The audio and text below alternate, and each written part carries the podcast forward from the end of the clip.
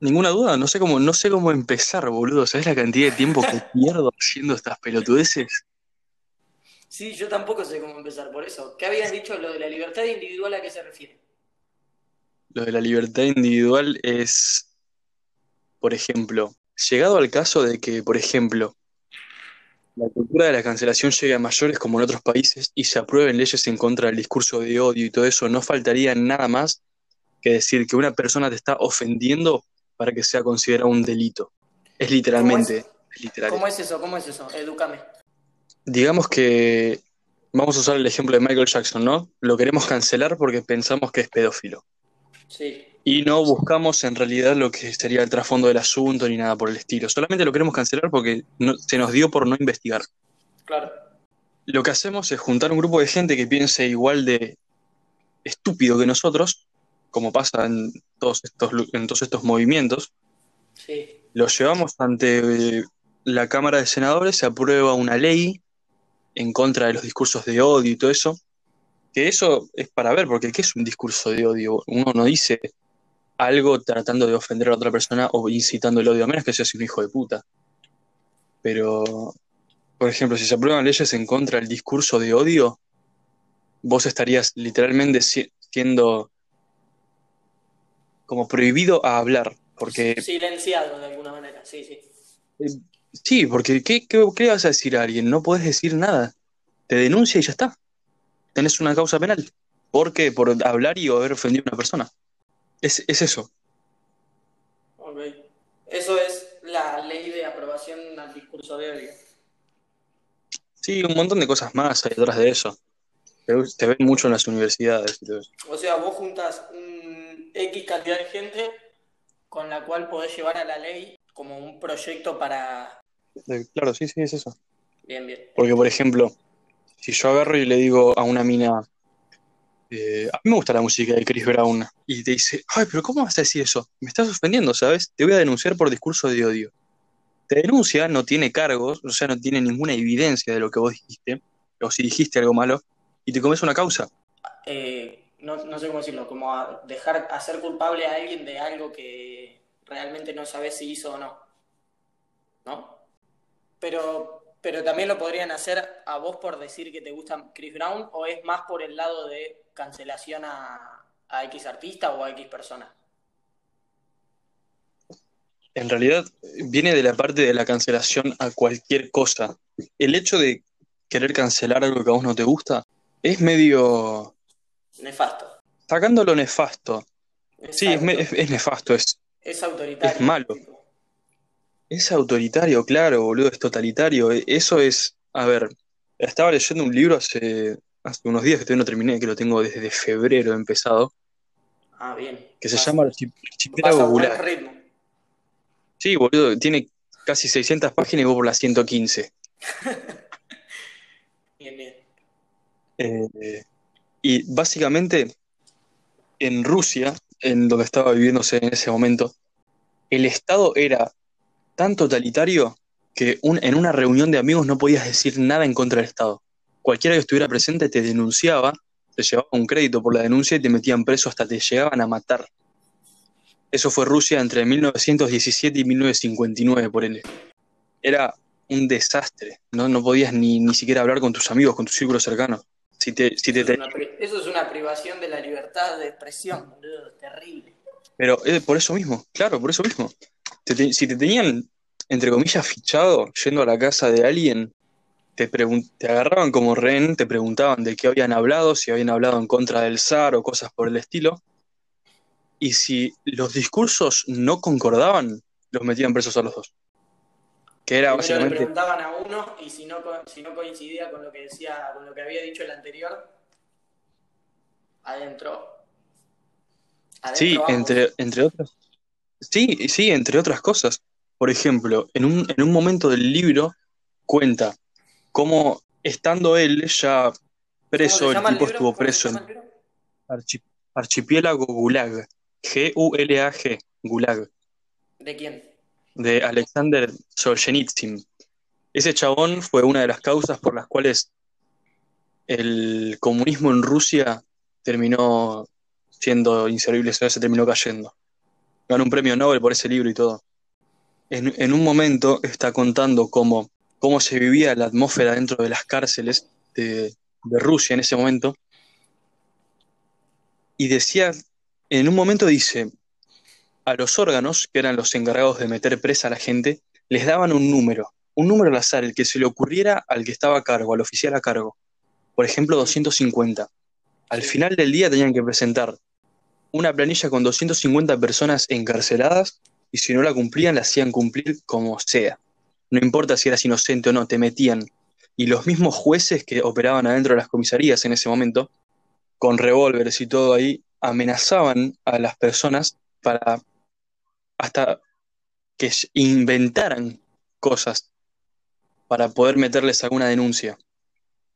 Ahí mismo adentro, por ejemplo, a una señora que... A como de lugar había que cumplir lo que dijo el, Sí, el de arriba. sí, sí. A una señora le dicen, no me acuerdo muy bien la traducción, pero le dicen, vos tenés una presión arterial a no sé cuánto. Nosotros, si no hablas, te la vamos a duplicar o triplicar, así que empezá a hablar o la vas a pasar mal. Y la mina no había hecho nada. Es, es, es ingeniosa la, la amenaza. Sí, sí, sí. Bueno, para, vamos a volver a la cultura de la cancelación, que es el tema principal. Este es el podcast número 10 que hago y creo que no lo van a escuchar ni 20 personas, cosa que me parece raro porque hay una mina que estoy siguiendo en Twitter que va por el podcast número 10 y la escucharon miles de personas ya, no sé qué estaría haciendo mal. Pero bueno, vamos a hablar. De la cultura de la cancelación, que es algo que se toma muy en joda y es algo muy serio, al punto de que te pueden llegar a meter preso por eso. Ah, no lo sabía eso. Sí, en- No sé si, no sé si se toma en joda, más bien que no se le da la importancia. se usa de. No, se usa de una manera que no es la correcta, diría yo. Sí. Pero bueno. Seguí, seguí, proseguí, proseguí vos. Bueno, vamos a hablar sobre cómo, por ejemplo, en Canadá, en las universidades, en, en- Canadá en general, la ley Bill C-16, Bill C-16, si no me equivoco, aprobó los pronombres de géneros impuestos por el Estado, no como una decisión individual y un respeto mutuo entre las personas. Por ejemplo, si estás frente a una persona transgénero con la cual tienes confianza, y te dice, quiero que me llames ella o él, vos Sí, deberías hacerlo, pero de ahí a que te lo imponga el Estado y si no querés hacerlo, te metan preso, eh, va a- en contra de las libertades individuales bastante. Puede que suene algo, algo malo no llamar a una persona transgénero por su pronombre o como se le quiera decir, pero es básicamente una orden de cómo tenemos que hablar y hasta ese punto tenemos que llegar para darnos cuenta que estamos haciendo las cosas mal. O sea, literalmente hablar puede llevarte a tener una causa penal. considero que la solución de meter a alguien en la cárcel por, por negarse de alguna manera a llamar a una persona transgénero como, como esta lo, lo quiere o, o lo necesita es extremista, pero de otra forma también considero que las personas transgénero deberían ser llamadas como, deberían ser llamadas, o sea, como ellos quieren, necesitan que los llamen. Porque no, no debe ser fácil estar en, en sus zapatos, ¿no? En su lugar. No, no, nadie dice que es fácil, pero de ahí, de preferir ser llamado de una forma, que tu círculo te llame de una forma, porque vos tampoco le podés obligar a una persona que te llame de cierta manera. Porque, por ejemplo, si yo voy y a una persona que me dice Alan le digo, yo no me llamo Alan, yo me llamo Adalberto. Me, me vas a decir Adalberto ahora porque es un, un juicio. No sé si pasa por Esa ahí. persona me- Creo que, que- creo que es, es completamente distinto es diferente en el caso de un transexual. de la identidad de género con respecto a los nombres. Claro. Porque si yo te digo, digas Julián, no me vas a decir Julián, me vas a decir este es un estúpido. Pero porque es algo con mucha menos importancia que tu identidad de género.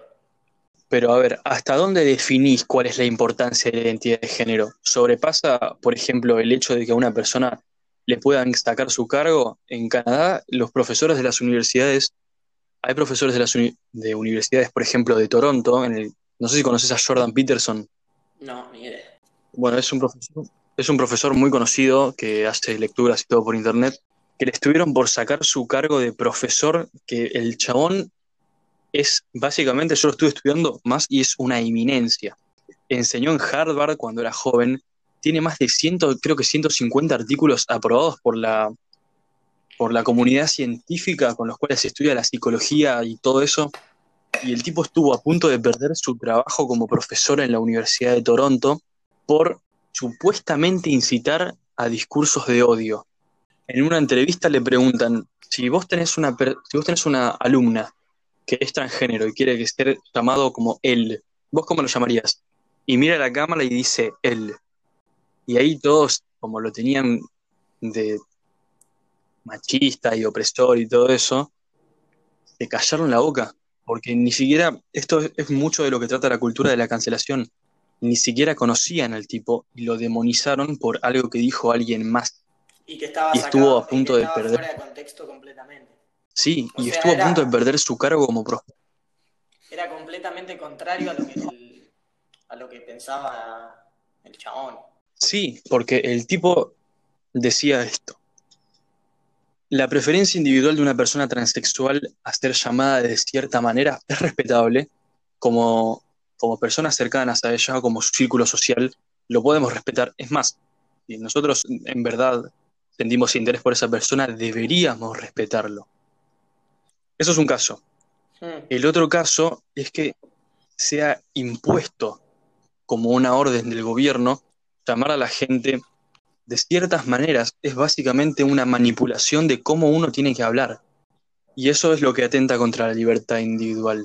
Porque si vos vas dándole espacio poco a poco al Estado para que te reprima hasta llegar al punto de que te reprime el hablar, no tenés nada no vas a tener nada.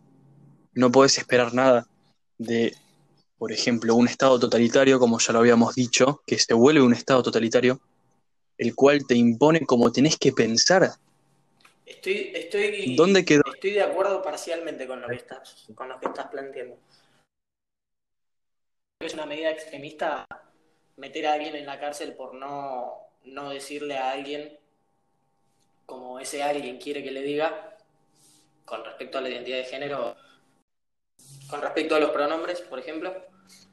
Considero que es una exageración, pero eh, no creo que esté mal que haya una ley que, que diga que si una persona quiere ser tratado como él o tratada como ella, independientemente de, su de su sexo, se dice, no, no sé bien.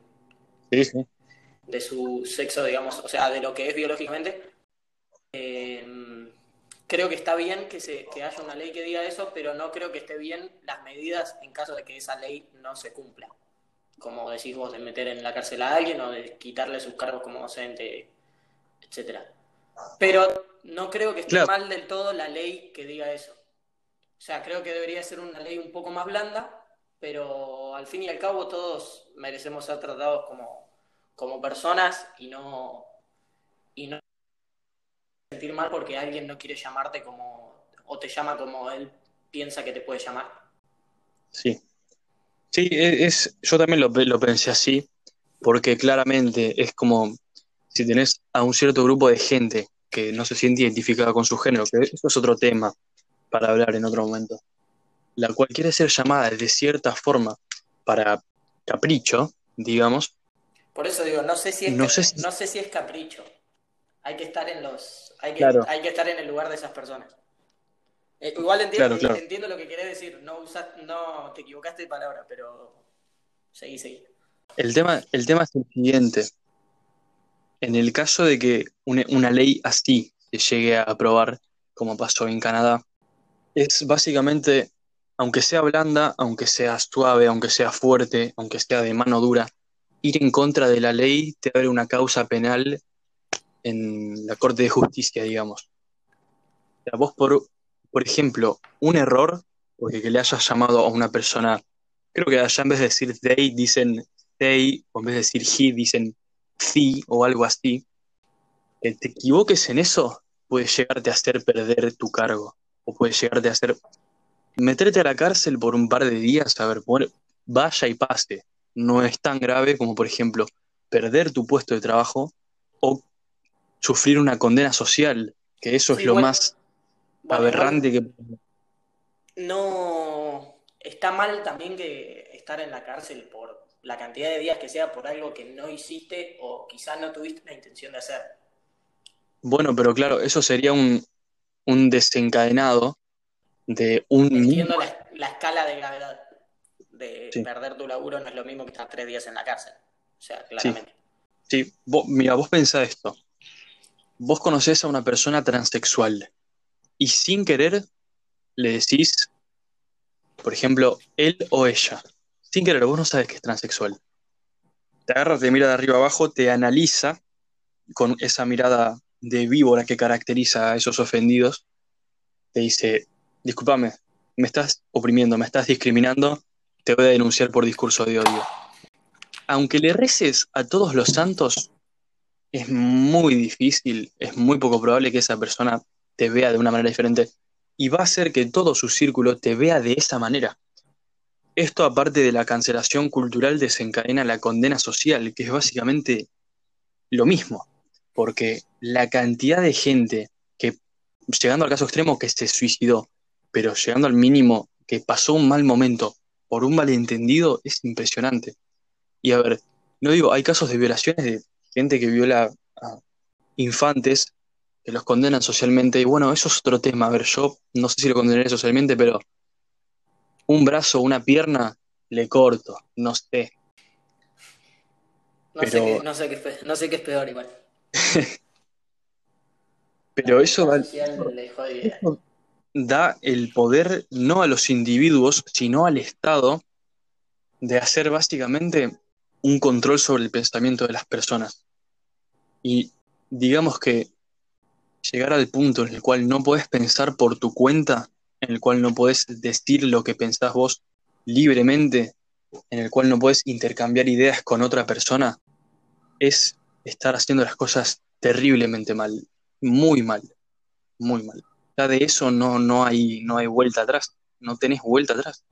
Dejando de lado los errores y todo lo demás, la libertad de expresión es algo valioso por el simple hecho de que la gente en, el pasado moría por su libertad, digamos, ¿no? Para ponerlo en palabras.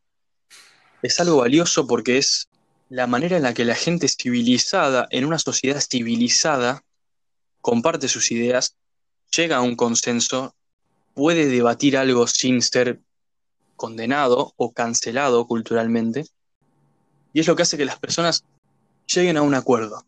No necesariamente sin la capacidad para ofender, porque si vos hablas con una de diez personas, ¿no? Y una de diez personas se ofende con lo que decís. Bueno, está bien, es un número aceptable. Pero si vos vas a hablar con miedo a ofender a una entre cien o a una entre mil, ¿qué es lo que pasa ahí? Porque si una persona entre mil te puede hacer perder tu cargo de trabajo, sacando de que seas profesor, sacando de que seas licenciado en algo, y una persona entre mil te puede hacer perder tu cargo, sí. es para Eso es a lo que Te está privando de, tu forma de actuar natural, digamos, o de lo que vos pensás que está bien y eso. Te está privando básicamente de pensar.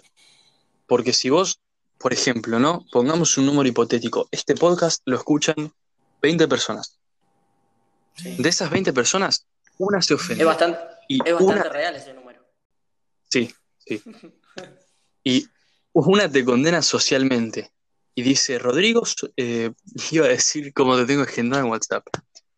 Fis Rodrigo dijo ta ta ta ta ta ta y por esto es un y por esto promueve el discurso de odio. Y la gente que no escuchó este podcast, como se deja llevar fácil por esas cosas, porque son engañosas, una vez es hasta que no ve lo, la verdad, no piensa diferente digamos, de 20 personas que escucharon el podcast, una se ofendió y, esa, y ese individuo hizo que otras 100 personas estén en contra tuya, vos no la vas a pasar bien. No, y aparte no, te la vas a pasar para nada. cómo defenderte. Porque las pruebas están ahí, pero de ahí a que esa gente que te dejó llevar verifique. Por eso. Por eso, la cultura de la cancelación es algo que no tiene que tomarse a la ligera, porque da mucho margen al error. Mientras más margen al error tenés, por ejemplo, imagina dos líneas rectas muy juntas, y esas líneas rectas empiezan a separarse en un momento, como si fueran dos funciones diferentes. Ponle que de ese espacio que tenés en el medio es el margen de error. Mientras más se va abriendo, más margen de error tenés. Y eso es lo que pasa con, por ejemplo, la ley Bill C-16 que se aprobó en Canadá. Básicamente por un malentendido puedes perder tu puesto de trabajo, te pueden condenar socialmente. Digamos que no es algo muy... No está mal la idea de la ley, sino que está mal lo que es la regulación y, y las consecuencias. Incluir a la, a la gente transgénero, va, incluir no, eh, intentar que la gente eh, llame a las cosas como, como son o como cierta gente piensa que son, porque me repito lo mismo siempre, debe ser horrible estar en los zapatos de alguien que, está en esa situación y que, la gente te menosprecie o te llame de otra manera cuando vos estás haciendo un trabajo titánico para ser aceptado como, como querés ser aceptado. Pero por eso digo que falla en la, en la regulación y en lo que es la resolución de, de los casos y eso. Creo que debería ser una ley mucho menos severa, pero la idea está. Sí, la idea está. El tema es que cuando esa idea se, si esa idea se aprueba, puede llegar a desencadenar otras cosas, no necesariamente del mismo grupo de, de gente. Por ejemplo, hablando de la identidad de género, en Estados Unidos, en en una cárcel, no me acuerdo de qué ciudad, no sé si era Texas o Nevada, alguna de esas, estoy hablando sin saber de las ciudades, en Estados Unidos mandaron a un violador serial que estaba en una cárcel de máxima seguridad a una cárcel de mujeres por decir que se identificaba como mujer. A un violador serial mandaron a una cárcel de mujeres. Hay una... No me acuerdo en qué país, hay una mina, mina entre comillas, porque, a ver, identidad de género. Hay un chabón de cincuenta y pico de años que dice ser una nena de 7 años o de 8 años, no me acuerdo cuántos. Tiene unos varios problemitas en la cabeza, digámoslo así, para ser cortos y concisos. Está bien, por, ahí, si vos no conocés a esa persona, la respetás de afuera. Por ahí. Pero cuando vas un poco más adentro de eso, decís, bueno, a ver, tiene 8 años, va a hacer caprichos por todo lo que quiera, teniendo 50 y pico. ¿Qué va a pasar cuando quiera tener un noviecito? ¿Qué va a pasar cuando quiera tener un novio esa, ese hombre de cincuenta y pico de años que se identifica como una nena de ocho? Sí, también pasa el hasta que... Si se aprueba una ley para proteger a esas personas que se identifican como quieren identificarse, la pedofilia estaría siendo avalada indirectamente. Porque vos, ¿con qué causa, con qué cargo vas a ir a decirle a una persona de 60 años que sale con una de 12, por ejemplo, que es pedófila, o con una de 15 que es pedófila. No, bueno, pero una cosa es, una cosa es identificarse con cierta edad y otra cosa es la, la identidad de género, identificarse con, con otro género. Tipo, es, son cosas muy distintas que se tienen que regular. No creo que una ley avale que una persona de 50 años diga que tiene 10, porque eso ya no, pasa por, por, lo que vos sientas. Bueno, sí, los hay, pero no pasa por lo que vos sientas. Y aparte es lo que decís vos. Sí, por eso. Pero a ver. O sea, creo que está bien en el caso de la identidad de género y todo eso, pero ya el querer sentir o decir que sentís que tenés otra edad es extraño, no sé. A ver, sí, debería ser regulado, pero no por una entidad estatal, no por el Estado no por alguien que te lo impone desde arriba, sino para, para eso está la libertad de poder dialogar con alguien, debería ser regulado entre las personas que están hablando. Porque, a ver, primero, yo no considero que el respeto sea algo que se dé así porque sí. El respeto se gana. Yo no puedo, a ver, como respeto de gente civilizada, de una sociedad civilizada, si no conozco a alguien, lo voy a tratar respetuosamente. De ahí a conocerlo. Siempre se parte perder el respeto. Sí, sí. Pero de ahí a conocerlo y no que no me parezca una persona respetable, perdió todo mi respeto. No lo tiene. No me podés obligar a que yo la respete. Porque el respeto se gana.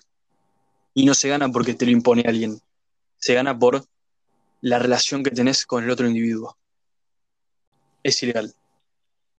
Sí, puede ser. No estoy, estoy completamente de acuerdo, pero sí, entiendo a lo que te referís. Que siempre se parte de una base de, de respeto, pero es lo que sigo, sí. El respeto se, se termina ganando de una u otra manera.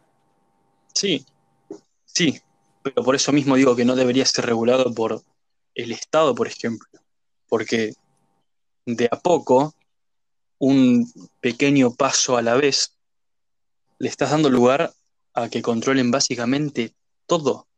¿Y qué va a pasar cuando no puedas ni siquiera hablar como contaba Alexander Solzhenitsyn en Archipiélago Gulag, cuando ni siquiera puedas hablar en la intimidad con un amigo tuyo sin correr el riesgo de ir arrestado? Se puede llegar a ese extremo. Básicamente el siglo XX vivió en ese extremo, con la cantidad de doctrinas comunistas que hubo por el mundo.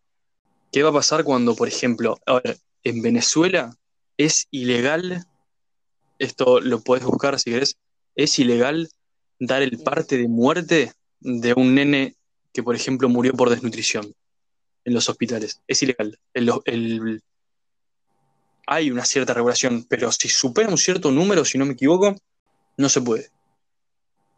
No se Entonces, puede, no se puede ir en contra de, por ejemplo, Maduro, porque ya sabes lo que pasa, a ver, movilizaciones, sale el ejército a la calle, la cantidad de muertes que hubo en Venezuela es impresionante. Y esa gente que estaba reclamando, identidad de género, sentirse identificado con una cierta edad, estaba reclamando comida, estaba reclamando un trabajo. O sea, la gente murió porque Estaba reclamando derechos- exactamente. derechos Exactamente. Pero los derechos llevan, conllevan una cierta responsabilidad. No puedes ir tirando leyes por la vida solamente porque te lo pidió un grupo de gente. No se puede. Tenés que tener ciertas responsabilidades para pedirlas. Listo, cerramos con eso. Creo en la idea de que todos tienen que respetar a, a todos. Y si alguien te está diciendo que se siente de tal manera y quiere que lo llames de tal manera, no tenés por qué, más allá de tus ideas o qué, si no te cambia en nada llamar a la otra persona como, como ella quiere que lo llames.